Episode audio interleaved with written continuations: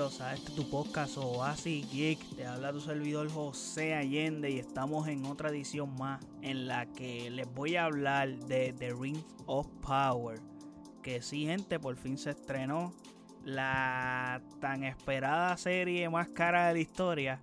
Se acaba de estrenar este fin de semana 2 de septiembre, pero antes de hablar de ella y de lo, de lo, de lo acontecido en lo que se estrenó y whatever, eh, no olviden seguirme en nuestras redes sociales como AsicGeekPR en Facebook, Twitter e Instagram.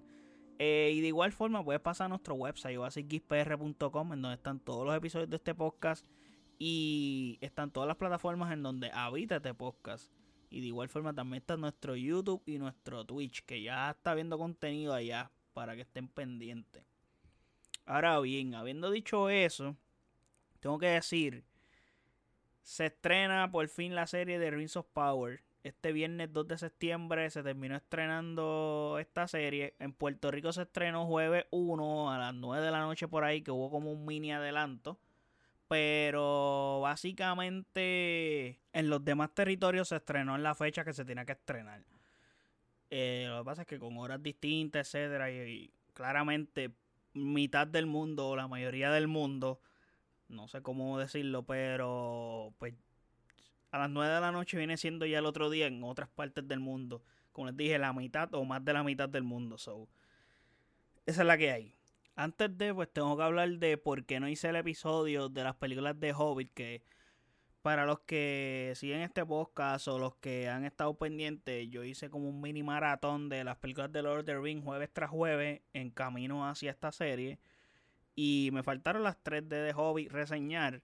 Porque yo nunca había visto Lord of the Rings. So, básicamente empecé hace un mes a verla. Me encantaron. Vi las, las tres películas de Lord of the Rings. Me faltaban los spin-offs de The Hobbit. Y les soy honesto. No hice la reseña porque nunca las vi. ¿Por qué? No las vi. Comencé a ver la primera. Estaba bien comprometido con verlas. Me, me encantaron las películas. So, estaba metiéndole a dos manos disfrutándolas, pero cuando empecé de Hobbit, me quedé dormido. La primera vez, ok. Volví a darle otro chance. Volví y me duermo. Le intenté ver como cinco veces y me volví y me dormía. ¿Y qué ocurre, mano? Pues me percaté y dije, pues fuck, o sea, no voy a terminar de verlas nunca porque me duermo. Entonces son igual de largas que las de Lord of the Ring. Y si esta, la historia no me está atrapando, que me hace pensar que las otras dos me van a atrapar. Entonces, como que entre todos los intentos que estaba haciendo, pasaba el tiempo, plus yo cumplí años, cogí unas vacaciones esos días, o que no toqué nada relacionado a cine. So dije, fuck it, no las voy a ver, mano, definitivamente.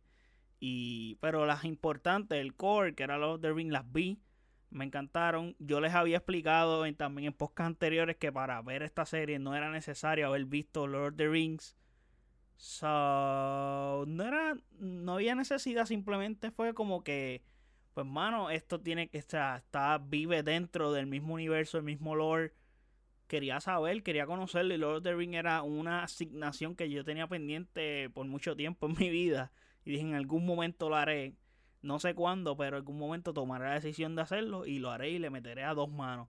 Pero cada vez que veía la duración de las películas, como que me detenía un poco porque es como que el tiempo que hay que sacar para verla era un tiempo, o sea, bastante tiempo. Y yo, pues se me hace difícil hacerlo. Ya habiendo aclarado esa situación de lo de las películas de The Hobbit, eh, antes de hablar de los episodios, de los dos episodios que se estrenaron, vamos a darles un backstory de la serie y el contenido como tal. En el 2017, los derechos de Jay, o sea, los herederos de J.R.R. Tolkien ponen en subasta unos escritos o podría decirse apéndices que fueron previos a la historia de Lord of the Rings. Que vienen siendo como estos escritos como una especie de precuelas de The Hobbit y Lord of the Rings. Son alrededor de unas 150 páginas. Escrito bastante corto, entre comillas, o sea, comparado a libros, etc. Y con los derechos de esto hay un desmadre brutal con Lord of the Rings y hay mucho revuelo con los derechos de las cosas creadas por Tolkien. So, básicamente, Amazon se tuvo que inventar muchas cosas y personajes acá. Y esta serie se ambienta en la segunda edad, ya que Lord of the Ring es en la tercera edad.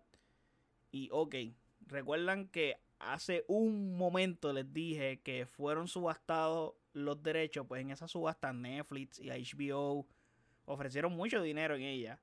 Pero como ya saben, ganó Amazon. O sea, Amazon pagó alrededor de unos 250 millones de dólares. Y esta serie, cada episodio tiene un presupuesto de alrededor de unos 60 millones. Una barbaridad para una serie. Creo que este season va a tener 8 episodios. So, es un salvajismo. Por eso es la, serie más costosa de la historia, no hay duda.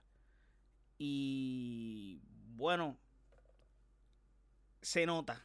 O sea, tengo que hablar de detalles técnicos. Para mí es lo. Yo creo que esto va a ser unánime en la opinión de todo el mundo.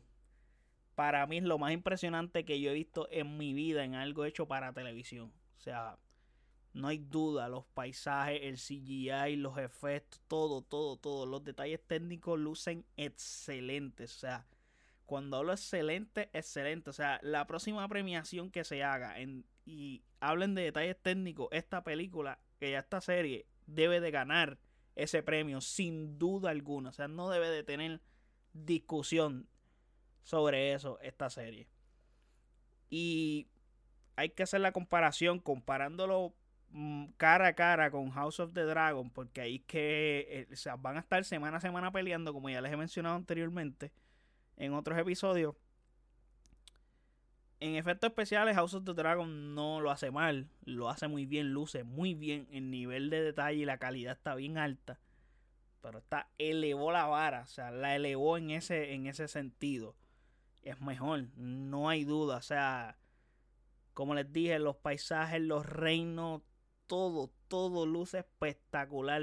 como les dije, es lo más hijo de puta que yo he visto en toda mi vida en algo hecho para televisión. O sea, esto parece algo hecho para cine. Entonces, esto es para tú verlo en el cine. Y lo estás viendo en tu casa. Creado para que lo veas en tu casa. Esto se ve impresionante. Y como les dije, el nivel de detalle es tan perfecto que es que ahí no, no escatimaron. O sea, se nota el presupuesto ahí. Ahí sí, o sea, el presupuesto fue bien usado en todo lo que estoy viendo. Lo visual, todo lo que es visual, se ve fantástico. O sea, Jamás en mi vida he visto algo tan demente en algo hecho para, o sea, para televisión. Se los digo honestamente que mira que he visto muchísimo contenido y estoy separando televisión porque eh, cuando compites con cine pues hay, es otras cosas. Pero esta, esta producción tiene nivel de cine y es hecha para televisión. eso es mucho que decir. Y 60 millones cada episodio es un montón, de verdad que sí, es un montón, un montón, un montón. No, aparentemente, bueno, no sé, las matemáticas no me trabajan cuando dicen que cada episodio costó 60 millones, pero al final del día la serie va a costar un billón. Son no me trabajan si son 8 episodios, maybe gastaron más en otro tipo de cosas, pero es absurdo, es absurdo lo brutal que se ve, es una barbaridad para mí. So, y sí, o sea, tiene toda la pinta, o sea, su, aspecto visual tiene toda la pinta de ser la serie más cara en la historia. Lo demostró, o sea, no ha fallado. Mira que en los trailers se ve brutal, pero visualmente hablando. Pero no esperaba que se viera tan brutal. O sea, es como que lo que estaba viendo, mis ojos lo que veían era como que, wow, esto se ve impresionante. Yo estoy, yo estoy viendo un televisor de 70 pulgadas, 4K. Y se ve se ve azul, o sea, esto yo no lo quiero ver ni en el teléfono, ni en un monitor, no, no, no, no, yo quiero ver en la mejor pantalla que yo tenga en mi casa y en la mejor locación posible, porque es que se ve sobresaliente. Eh, y yendo a la historia, tengo que decir que no fue un mal comienzo, comenzó bien. Tengo que recalcar que yo no he leído los libros, no o sea, yo todo lo que yo voy a hablar es a base de lo que estoy viendo aquí. Sin saber del lore ni nada, aparte de las películas, pero eh, nada de material original de libros ni escritos. So, si cambiaron cosas, si no cambiaron cosas, si hay cosas distintas, pues no sé. Tampoco me importan, es como que no tienen tanta relevancia para mí. Maybe yo voy a hablar de la ejecución de aquí, que para mí me parece bien, que para mí parece mal. Eh, estoy hablando sin spoilers, by the way. Eh, hablaré más adelante con spoilers y lo avisaré para que si no lo han visto, pues vayan y lo vean y regresen al, al podcast y escuchen el pedazo con spoilers. Pero mientras estoy todavía hablando sin spoiler, eh, mano, la serie comienza bien Lord of the Rings. O sea, comenzó con un prólogo de par de minutos antes de contarnos los eventos que son de la serie. Que, o sea, los eventos que van a estar ocurriendo en la serie, como que situándote. Pasó esto, pasó esto, pasó esto, y por eso eh, estamos aquí. That's it off. Eh, igual que Lord of the Rings. Perfecto. Algo, maybe el tan esperado como yo, o sea, ok. Te puedo decir que yo tenía mucho hype por esta serie porque, o sea, aparte de haber dicho que era la serie más cara de la historia, pues estabas adaptando una historia, o sea, estabas cogiendo un, o sea, algo de Lord of the Rings, so esto es como que bien espectacular y vi las películas me fascinaron demasiado y dije, contra, pues con razón entiendo lo, emocionante que es para la gente, lo grandioso que es esta historia. So, comprendo y el hype crece por eso. Eh, pero tengo que decir que es un peldaño por debajo de lo que vimos en Lord of the Ring en cuanto a historia. Y estoy hablando de, los, de estos dos episodios solamente. También tienen detalles que son personajes con cojones. So, eso es algo que hay que recalcar porque si son muchos personajes, pues o sea, te toca introducirlo, ir sentando bases y tramas poco a poco de cada uno de ellos. Y es algo un poco tedioso al principio, aunque no es tan abrumador la cantidad de personajes como yo les mencioné anteriormente con Game of Thrones. Pero sí son varios, o sea, varios personajes en los que te va a costar aprenderte los nombres. Eh, por esa razón, también el pace es más lento. Tiene un pace más de serie de televisión. Esto es más televisivo. So. Nos toca contar muchas cosas, muchas tramas. Maybe decidieron contarnos muchas cosas en el primer episodio de mucha gente diferente. Entonces estás. O sea, no estás. No, no estás entendiendo lo que está pasando. Yo por lo menos aunque esta serie no tenga nada que ver, o sea, como que no necesites haber visto Lord of the Rings, ahora viendo estos dos episodios sí ayuda a haber visto Lord of the Rings. ¿Por qué? Porque ahora mismo hay personajes que, por no dar spoiler, que salen en Lord of the Rings que están acá y sabes quiénes son, entiendes algo de quiénes son ellos y aparte, más o menos entiendes el lore de, ciertas cosas. Como que estás más familiarizado a las cosas y no, no estás perdido. Si empiezas desde cero, va a estar algo abrumado. Como les había dicho también con, con Game of Thrones. Pero acá, pues, creo que es más fácil entenderlo. Pero Game of más fácil entenderlo en el sentido de la cantidad de personajes. En, en House of the Dragon, el asunto es que la trama es simple hay un trono y todo el mundo quiere el cabrón trono. Pero el trono es de esta gente. Y hay que hacer que esta gente se peleen entre ellos para que el trono lo coja a alguien. Básicamente, eso entre comillas, resumiendo el sinopsis de, de, House of the Dragon. Pero eh, son muchas tramas. Y, mano, si te pierdes un poco, pero no es tan abrumador como parece ser obvio, eh, son personajes nuevos, so toca decir quiénes son, por qué están aquí, o sea, qué, qué, motivaciones tú tienes, qué, qué, tú necesitas, qué te mueve, qué, qué tú quieres hacer. So, es necesario haber hecho eso. Pero el segundo episodio es mucho mejor que el segundo, tiene un mejor ritmo y, y ya se va sintiendo más el ambiente y vamos ya más sintiéndonos adentrados a la historia. Sobre el segundo episodio vas, cachando mejor las cosas. Yo creo que fue pertinente que sacaran los, primeros dos episodios de cantazo porque así pues no te quedas tan perdido con haber visto el primer episodio, yo creo que si tú ves uno, tú dices, entonces sería una mierda y no voy entonces a verla. Porque no es suficiente que la serie se vea visualmente impresionante. O sea, la historia tiene que ser lo suficientemente buena y que mantengas al espectador intrigado para que no te aburras. Eso en Lord of the Rings es algo un poco complicado en The Rings of Power, mejor dicho, porque eh, no todo el mundo va a tener la paciencia de esperar varios episodios para que encuentres algo que te llame la atención. Aquí, pues, no está pasando. Eso hay que decirlo, no está pasando que, te atrape de una, así como que, wow, pasó, eso, eh, me atrapó rápido. Mm, no lo hay, obviamente. No es que es malo eh, los episodios, pero no te atrapa de una de que tiene este gancho brutal. Eso no lo, no lo hay aquí. Ahora creo que ya terminé con la, la parte sin spoiler. Voy a hablar con spoiler porque tengo muchas cosas que decir sobre personajes, etcétera, y se me hace más fácil hablar con spoiler en esta parte.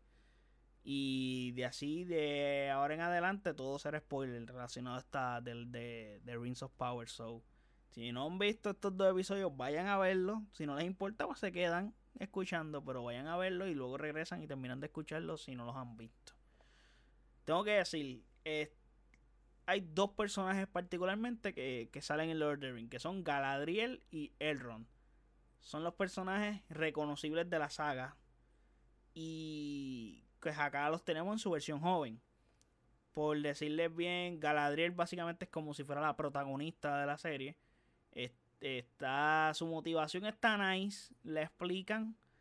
Eh, básicamente ya anda jodiendo con que Sauron anda por ahí escondido. Sauron es otro que sí eh, es el tercero y último personaje que ya por el momento son los que ya sabemos quiénes son y que viven en la, en, la, en la parte de Lord of the Rings. Eh, Sauron anda escondido por ahí y el mal sigue. Y quiere hacer justicia por la muerte de su hermano, que realmente la muerte de su hermano pues no tiene nada de relevancia porque aparece, así ah, él es el hermano de Galadriel, él está el persona que no me hace el nombre y ya me morí en guerra. Eso es lo que pasa. no, logras empatizar con él. Es una muerte que a quien único le importa es a ella. Al espectador no le importa para nada la muerte de él. Eh, inclusive, aunque eso cree conflicto entre Galadriel y el rey de los elfos. Y me refiero al hecho de, de lo que ella estaba buscando a Sauron. Por, por lo de la muerte del hermano.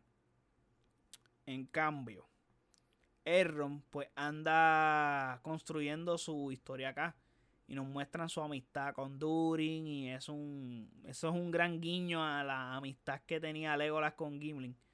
Eh, este personaje acá tiene una personalidad bien distinta al de las películas. Eh, y también con Erron nos presentan a Celebrimbor, que es el personaje que forza los anillos de Sauron. Porque lo menciona en el segundo episodio. O sea, que los va, que necesita eh, básicamente crear algo que tenga el verdadero poder y va a usar a las personas. So, está usando al mismo Erron para conseguir gente para crear eso. Y crear la torre y toda la cuestión. So, aquí eh, se está forzando eso. Se está forjando eso. So, básicamente este tipo, Celebrimbor, es un bueno que parece que se va a virar. Una especie de Saruman. So, vamos a ver qué pasa. Aquí los hobbits no son hobbits. Son hobbits, pero no son hobbits. Es, algo extraño. es un estilo hobbit hippie o algo así. Es una jodienda extraña lucen sucios, como que un aspecto, están escondidos en el bosque, eh, es algo raro, no sé cómo describirlo, pero en esta trama nos cuentan que aparece este personaje que cae del cielo como de un meteorito y ahora mismo es un personaje extraño, de Strange Person, no hay nada, el tipo no tiene nombre, el tipo no tiene ropa, no tiene absolutamente nada, tiene solamente poder, es lo único que tiene. Y para mí este tipo tiene el aspecto de ser Gandalf. No sé si esto es parte del canon, no es parte del canon. I don't know, dude. Lo que sí te puedo decir es que se parece a Gandalf full y es el único personaje que se me ocurre que puede ser este, esta persona. Eh, como les dije, no soy alguien lector de libros de esta, de, esta magnitud, so no tengo idea si estoy loco, maybe los lectores me dicen, ah, tú estás loco, eso no pasa ahí, whatever, o tienes la razón, pero o se están cagando el canon, se lo están pasando por las verijas, no tengo idea. Pero el asunto es que, bueno, tiene toda la pinta de Gandalf, no hay break ahí. Eh, So, juzgando lo que está pasando aquí, pues eso es lo que pienso. Probablemente lo que siempre pasa es que los puristas del libro se enojen mucho si ven cambios. O muchos o muchísimos cambios. Siempre se van a enojar, siempre van a estar en casa porque, porque esta parte no salió. Ah, porque esto no lo hicieron así. Ah, porque este personaje es negro y no es blanco. Ah, porque este personaje es blanco y no es negro. Cosas así. So, mano, ¿qué te puedo decir? Para terminar, sobre la historia de los personajes, eh, tenemos que decir que tenemos un orgullo boricua en esta serie. Que eso está muy bien, me llena de mucho, mucha ilusión y me pone muy contento tener a Arondir, que es el personaje boricua en esta serie, interpretado por Ismael Cruz Córdoba de Aguabuenas, Puerto Rico. So, está nice que tengamos aquí un personaje de Puerto Rico, mano es un elfo que vaya, güey, hubo controversia con él porque es un elfo de piel oscura. ya con eso hubo controversia, como les dije, los puristas, que si los elfos no son negros, whatever, mira. Ya el boricua vino a joder todo aquí, como normal. Entonces, eh, te puedo decir que el personaje está duro. Se ve que será muy importante y me gusta mucho el personaje. Lo que nos mostraron, obviamente y lo que nos puede dar en esta historia. Este personaje como que parece estar enamorado de una mujer que es como curandera. Entonces hay una sensación de que hay algo maligno despertando en toda la... la ¿Cómo se llama esto? Mierda, en la Mid-Earth. Entonces, justamente ahora que bajaron la guardia, que dijeron que ya no hay guerra, que ya Sauron no está, whatever, dejando entender que todo está bien, se está despertando este como que este oscuro maligno, donde vemos vacas que están botando leche negra, por darte un ejemplo, y hay cosas raras. So, entiendo que, mano, eh, ahora es que se va a empezar a cocinar la cuestión bien, cuando la gente baja la guardia. So, espero que nuestro personaje puertorriqueño tenga mucha exposición en esta serie. Y, y les den protagonismo, pues sería fantástico para un boricua. Obviamente, si es adecuado para la historia, claramente, porque si no es adecuado para la historia, pues. Porque al final del día, aunque seas puertorriqueño, no significa que tengas el protagonismo sí o sí. Es como que eh, si es necesario, sí. Pero definitivamente está cogiendo una exposición cabrona en esta serie. eso está muy bien para. Mano, para Puerto Rico, full, de verdad. Y entiendo que aquí termine con los personajes y con los spoilers. No tengo mucho más que agregar. Eh, porque es como que todo está dividido en personajes y qué le pasa a cada personaje en estos dos episodios. O sea, lo que nos van contando de estos personajes que son nuevos para mí todos. Aparte de Galadriel y de Elrond tiene su backstory y lo resumí de la manera más simple porque no quería, ah, o sea, no quería contarte lo que vi. Es como que vayan y vean el episodio, o sea, para que lo disfruten, pasar la reseña. Yo estoy dando mis impresiones y lo que pienso de las cosas que vi y que ustedes vieron. So, espero que les haya gustado este, esta reseña de los primeros dos episodios de Lord of the Rings. Espero que le hayan disfrutado y nada, espera hasta la semana que viene a ver qué nos trae el, próximo episodio. Espero me dejan saber en los comentarios, mano, qué les pareció estos dos episodios de Lord of the Ring. Si no lo han visto y piensan verla, me dejan saber también. De igual forma, no olviden seguirme en nuestras redes sociales como AsiXPR, Facebook, Twitter e Instagram. Y también puedes pasar a nuestro website basicgispr.com en donde están todos nuestros episodios de igual forma todas las plataformas en donde habita el podcast y están nuestras redes sociales incluyendo YouTube y Twitch Así que muchas gracias por el apoyo. Chequeamos. Bye.